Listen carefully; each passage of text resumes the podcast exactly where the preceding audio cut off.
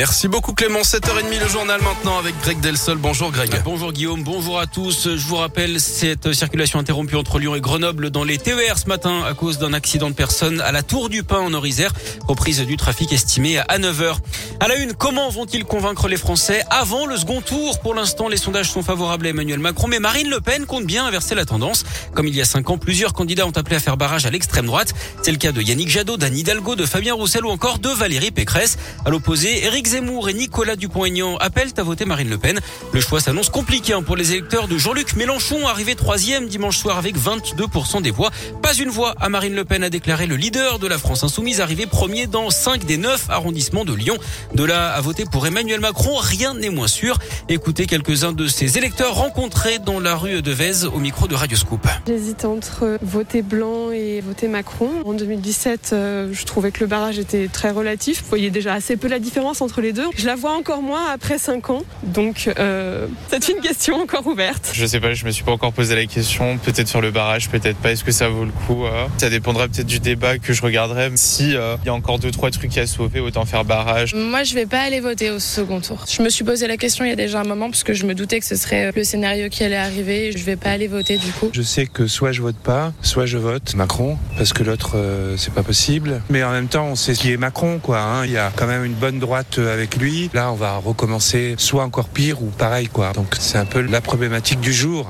C'est quand le débat, Greg Eh ben, le traditionnel débat de l'entre-deux tours. Guillaume, vous faites bien de poser la question. Merci. Ce sera le mercredi 20 avril à 21h. Ce sera retransmis en direct à la télévision. Reste maintenant à désigner les journalistes hein, qui interrogeront les deux candidats.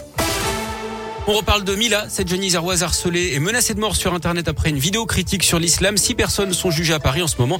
À Lyon, un étudiant de 20 ans a écopé de six mois de prison avec sursis assorti d'un sursis probatoire de deux ans. Il a également l'interdiction d'entrer en contact avec la jeune femme et devra l'indemniser à hauteur de 1300 euros d'après le progrès. Il l'avait insulté et menacé sur Instagram fin 2020. Une découverte sensible sur un chantier à Vénissieux. 13 obus ont été retrouvés lundi et hier. 11 étaient vides, mais les deux autres étaient encore amorcés d'après le progrès. Le secteur dont le quartier Gabriel Perry a été bouclé le temps de l'intervention des démineurs. Il y aura un deuxième procès pour le meurtre de la postière de l'Ain. Le parquet a décidé de faire appel. Le 4 avril dernier, Mamadou Diallo avait été acquitté au bénéfice du doute.